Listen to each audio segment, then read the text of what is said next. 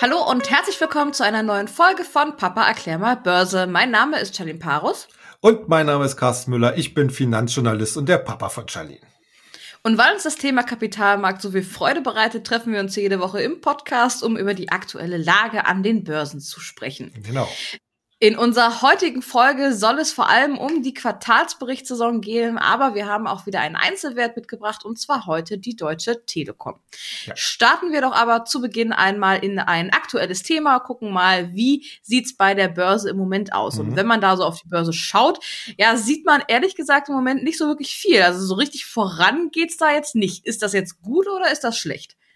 Naja, also eigentlich als so unverbesserlicher Optimist würde ich immer sagen, es ist relativ gut. Also wir hatten ein paar schwächere Tage beziehungsweise Wochen, äh, wo es so einen kleinen Ansatz einer Korrektur gab. Inzwischen haben wir uns da regelrecht wieder stabilisieren können, obwohl eigentlich das Umfeld ja weiterhin sehr herausfordernd ist. Stichwort Inflation.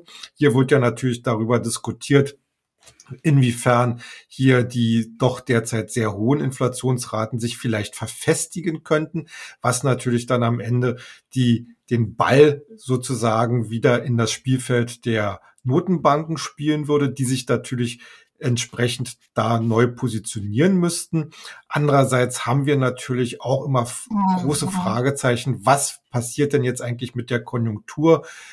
Dies natürlich vor allen Dingen vor dem Hintergrund der ganzen Lieferkettenproblematik. Hier haben wir ja erhebliche Störungen. Das Thema Chip Knappheit hat uns ja schon seit einigen Wochen begleitet. Jetzt kommen immer wieder neue Sachen dazu, zum Beispiel, dass China als größter Magnesiumproduzent kaum noch etwas exportiert, was schon inzwischen wieder regelrechte äh, Zitteranfälle, vor allen Dingen in der Automobilindustrie und natürlich auch in der deutschen Automobilindustrie äh, schafft, weil Magnesium ein ganz wichtiger Bestandteil für die Aluminiumherstellung ist. Und das alles ergibt natürlich eigentlich ein relativ schwieriges Umfeld. Umso mhm. erstaunlicher ist es eigentlich, dass die Aktien und auch die Indizes sich relativ moderat halten können, äh, was mir eigentlich sagt, okay, hier sind viele Investoren so ein bisschen in Lauerstellung ob es äh, vielleicht durch die jetzt angelaufene Berichtssaison neue Impulse geben kann. Und wenn ich zum Beispiel in der Börsenzeitung lese, dass es hier Analysten gibt, die sagen, ja, für den DAX könnte es zum Beispiel bis in den März, äh, also in das Frühjahr 2022 hinein wieder deutlich oder weiter steigende Kurse geben, dann sieht man eigentlich, es ist der Optimismus noch im Markt drinne. Äh, der scheint nicht gerade äh, derzeit bestätigt zu werden, mhm. aber die meisten Anleger scheinen zu glauben, das sind alles Probleme, die man über kurz oder lang bewältigen kann. Dann lass uns doch an der Stelle gleich in unser erstes Thema des heutigen Tages oder der heutigen Folge einsteigen, und zwar die Quartalsberichtssaison. Die ähm, ja hat jetzt ähm, beziehungsweise startet nächste Woche. Ähm, Nein, kann man denn Woche. etwas diese Woche? Okay, ja. diese Woche startet die ähm, und ja, kann man denn irgendetwas von den Ergebnissen erwarten? Also Gibt es da was Besonderes, worüber man berichten kann?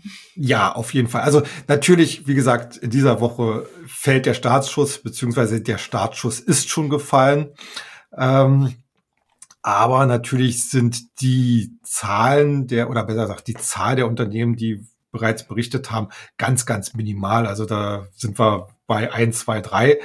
Ähm, umso interessanter ist jetzt eigentlich schon mal der Blick darauf, was erwarten die Analysten denn eigentlich von dieser Berichtssaison? Wir müssen noch mal zur Erinnerung uns äh, hervorrufen, dass äh, wir ja aus einem letzten Quartalsbericht kamen, der ja wirklich exorbitant gut war. Wir hatten am Ende hatten wir äh, eine S&P 500 äh, und da gibt's ja die größte äh, Datenbasis hatten wir hier durchschnittliche Gewinnsteigerung um 90 Prozent. Das ist äh, ein, einer, also gehört zumindest mit zu den historischen Spitzenwerten. Umso, äh, ich sag mal so vorsichtiger waren natürlich die Analysten im Vorfeld der Berichtssaison zum dritten Quartal. Hier sind aktuell die Gewinnschätzung oder gehen die Gewinnschätzungen davon aus, dass im Durchschnitt um rund 27, 28 Prozent die Gewinne bei den S&P 500 Unternehmen gesteigert werden können. Ähm, allerdings muss man das jetzt nun wieder mit einem ganz großen Fragezeichen äh, versehen, denn hier hilft auch der Blick so ein bisschen auf die jüngste Historie. Denn wenn man die letzten Quartale sich mal anschaut, dann haben die Unternehmen im Durchschnitt die Gewinnerwartungen zum Beginn der Quartalsberichtssaison oder beziehungsweise zum Ende des jeweiligen äh, Quartals um rund 19 Prozentpunkte äh, übertroffen. Also, das heißt, von der jetzigen Warte aus, also wir haben jetzt so 27 äh, äh, Prozent äh, geschätztes Gewinnwachstum, schlagt nochmal 19 Prozentpunkte drauf, dann sind wir dann im Bereich von über 40 Prozent Gewinnwachstum. Und das hört sich dann äh, natürlich auch nach einem solch exorbitant guten Quartal wie dem zweiten immer noch sehr, sehr gut aus. Und ich glaube, dass viele Aktien äh, in den letzten Wochen eben diese doch immer noch sehr hervorragenden Wachstumsaussichten einfach noch nicht wieder eingepreist haben. Also in der Hinsicht, natürlich ist das alles erstmal nur Prognose, Schätzung, sehr unsicher. Aber ich glaube schon, dass wir uns hier auf einen ganz spannenden oder uns auf ganz spannende Wochen eigentlich einstellen können, die unter Umständen vielleicht auch die entsprechenden positiven Aufwärtsimpulse auch wieder für die Märkte bringen können. Mhm. Klassischerweise starten ja mit den Quartalsberichten die Banken. Ähm, mhm. JP Morgan hat jetzt ja auch schon ähm, seinen Bericht abgelegt. Wie sieht's denn aus bei denen? Ja, also da ist es äh, so gewesen, JP Morgan hat äh, im Prinzip äh, seine Gewinne um 25 Prozent steigern können. Also ein sehr, sehr hervorragendes Ergebnis, was auch über den Erwartungen lag. Interessant sind jetzt so ein bisschen die Details. Denn diese Gewinnsteigerung kam zu einem großen Anteil daher, dass äh, die Bank die Rückstellungen auf faule Kredite äh, zurückführen konnte. Man muss sich das vielleicht noch mal so kurz vorstellen. Viele Banken äh, leben natürlich hauptsächlich auch vom Kreditgeschäft und äh, es gibt halt auch äh, viele Gläubiger, beziehungsweise nicht Gläubiger, sondern Schuldner, die ihre Kredite halt am Ende vielleicht doch nicht zurückzahlen können. Und dafür muss dann eine Bank auch gesetzliche Rückstellungen bilden. Und die Banken, je nach Marktlage, gehen natürlich auch über das gesetzlich vorgeschriebene Maß hinaus. Und das hatten wir gerade in den letzten Quartalen gesehen, dass viele Banken vor dem Eindruck der Corona-Krise, der Schwierigkeiten in der Wirtschaft, ihre Rückstellung für möglicherweise faule Krediten, Kredite extrem hoch gefahren haben, was dann unterm Strich die Gewinnausweise belastet haben. Mhm. Aber äh, das wird, ja? Nee, mach weiter. Ja, äh, und diese hohen Rückstellungen, die werden jetzt zurückgeführt und das geht sozusagen eins zu eins dann in die Gewinnrechnung ein und dadurch kommt eben auch dieser, dieser starke Gewinnzuwachs zustande. Mhm. Ähm, mich würde noch ein Wert aus Deutschland interessieren, der auch schon berichtet hat. Ähm, ich spreche von SAP. Mhm. Ähm, da gucken wir ja auch schon ein bisschen länger drauf. Ähm, wie geht's denen denn so? Ja, eigentlich geht's denen hervorragend. Äh, wobei ich, wobei man das sicherlich so ein bisschen mit einem lachenden und weinenden Auge äh, sehen muss. Denn SAP, und das haben jetzt auch die jüngsten Quartalszahlen gezeigt, steckt immer noch mitten in der Transformation. Welche Transformation? Es geht vom klassischen Lizenzgeschäft, wo man einmal seine Software verkauft und einmal sozusagen Einnahmen generiert, geht es Stück für Stück in das Abonnement Geschäft und dieses Abonnementgeschäft ist im Prinzip anerkanntes Geschäftsmodell vor allen Dingen in der Cloud. Und äh, man kann hier auch zum Beispiel sehen, insgesamt hat der SAP-Konzern im letzten Quartal eine Umsatzsteigerung um fünf Prozent gemacht. Das ist ganz vernünftig. Aber im Cloud-Business, das mal separat äh, betrachtet, hat man über 20 Prozent Wachstum hinbekommen. Also da sieht man, das Cloud-Geschäft ist wirklich der Wachstumstreiber. Hm. Äh, das Lizenzgeschäft wird an Einfluss verlieren, ist allerdings eben immer noch sehr, sehr groß, weswegen dann unter dem Strich die Gewinnsteigerung mit zwei Prozent relativ minimal ausfiel. Aber es geht bei SAP in die richtige Richtung. Und deswegen hat der Markt ja auch am Ende so positiv auf die äh, vorläufige, es sind alles vorläufige Zahlen bisher, äh, trotzdem so positiv reagiert. Also SAP bleibt natürlich einer der wichtigsten äh, Werte in Deutschland und eigentlich auch neben Infineon äh, auf globaler Ebene mit der wichtigste deutsche Technologiewert. Mhm. Lass uns an der Stelle mal zu unserem Wert des Tages kommen, ähm, die Deutsche Telekom. Ich habe es ja. ja. schon mal angekündigt. Ähm, heute wollen wir uns hier ein bisschen mal in das aktuelle Schlagzahlenthema einarbeiten. Und zwar ähm, ja, hat die Deutsche Telekom in den letzten Tagen ein paar Schlagzeilen äh, gemacht, weil viele Aktien durch Softbank ähm, aufgekauft wurden, gekauft wurden. Ähm, kannst du mal, oh, verkauft, verkauft? Verkauft.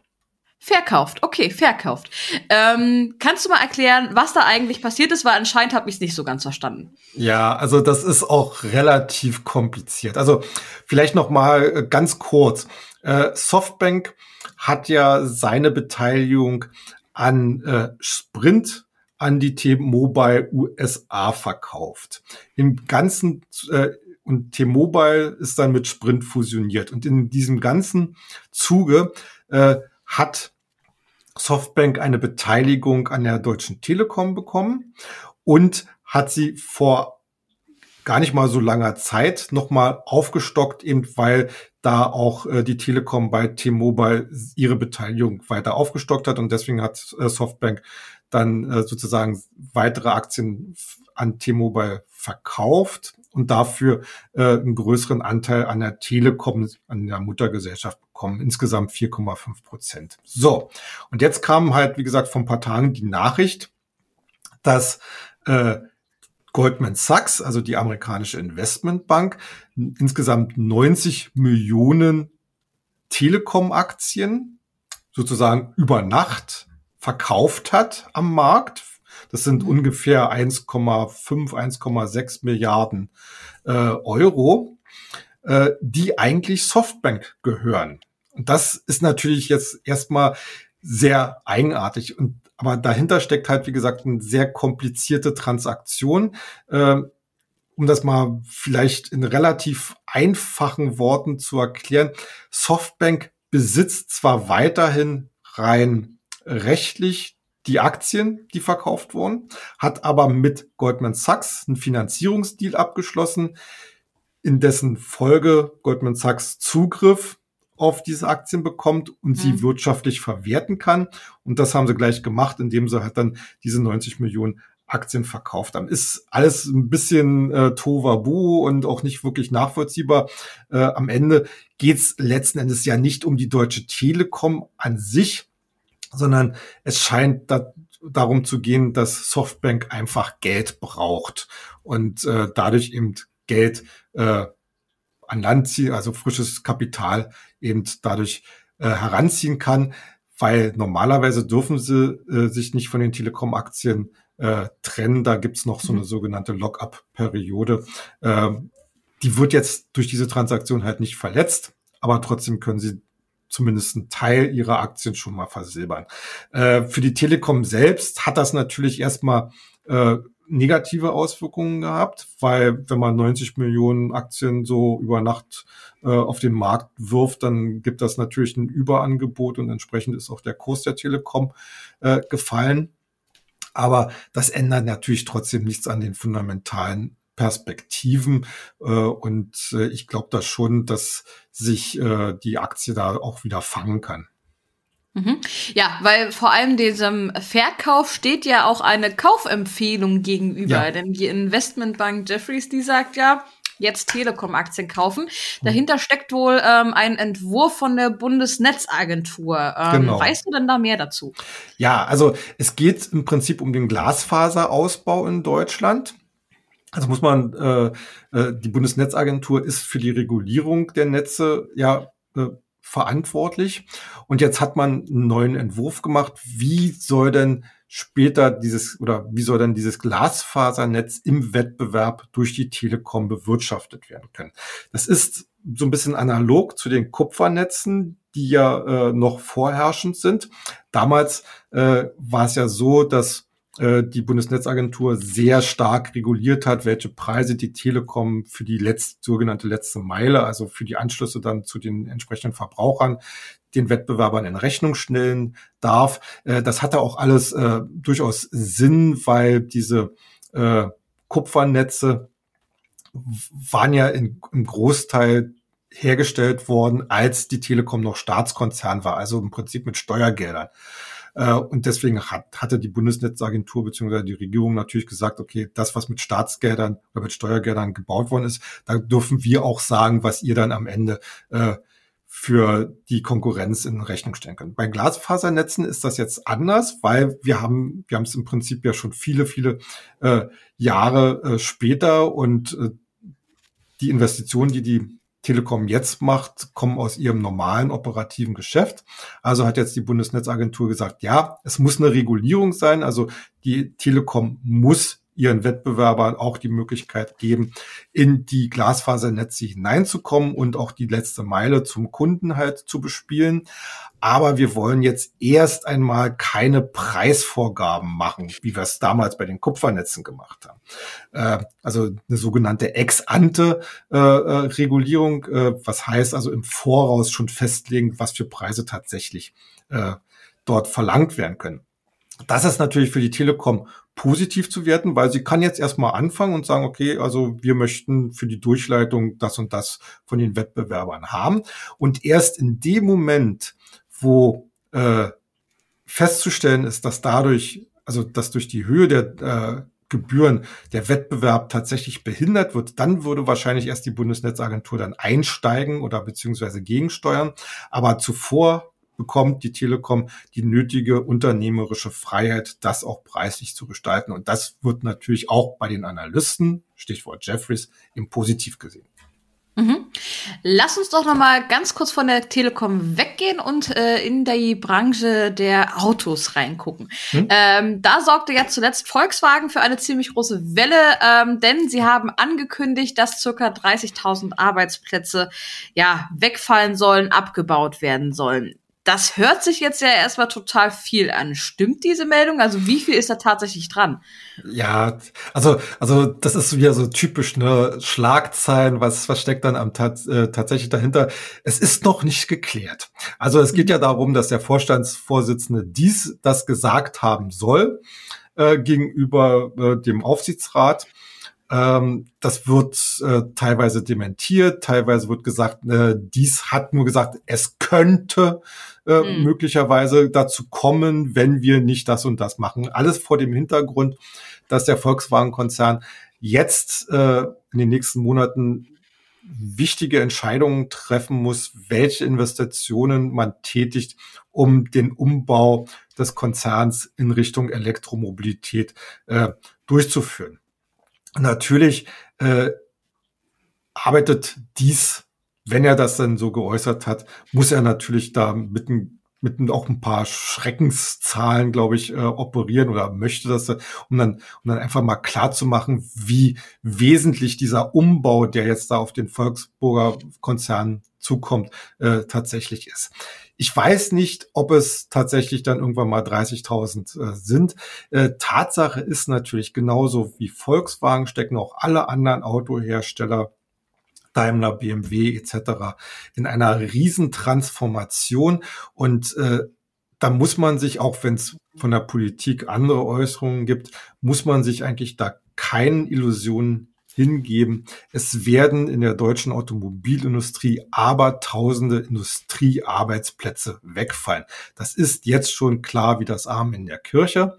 Äh, natürlich werden auch letzten Endes neue Stellen geschaffen werden, mhm. denn erklärtes Ziel ist ja bei der Elektromobilität äh, sich auch als äh, Autobauer quasi neu zu erfinden. Daimler hat es im Prinzip äh, am konkretesten gesagt, dass er, dass man eigentlich so die Perspektive sieht, dass man in ein paar Jahren nicht mehr Autobauer ist, sondern eher Softwarekonzern.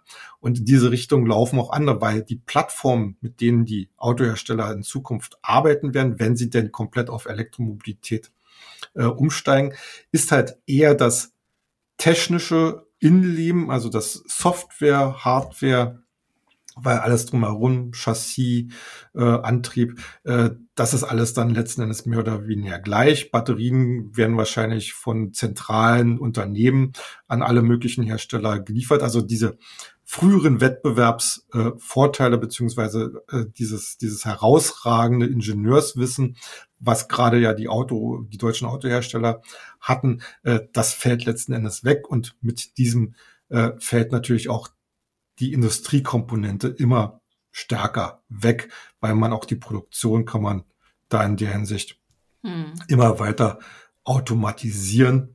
Äh, und äh, ich weiß nicht, äh, also ich, ich habe so meine Zweifel, dass die wegfallenden Industriearbeitsplätze oder zumindest die Menschen, die diese Arbeitsplätze momentan noch besetzen, äh, da in der Hinsicht auch vom, vom Wissensstand, von der Ausbildung her dort transformiert werden können zu Softwareentwicklern oder was auch immer. Äh, das glaube ich eher nicht. Also äh, das wird noch ein ganz großes soziales Problem oder eine soziale mhm. Herausforderung werden. Also in der Hinsicht, äh, ob jetzt Volkswagen tatsächlich in, in der nächsten Zeit so einen massiven Arbeitsplatzabbau äh, plant oder nicht, ist eigentlich jetzt nicht entscheidend. Dies weiß, also der Herr dies äh, verweist allerdings wirklich auf eine Grundproblematik für die gesamte Branche und da werden wir dann auch nicht dran vorbeikommen. Ja.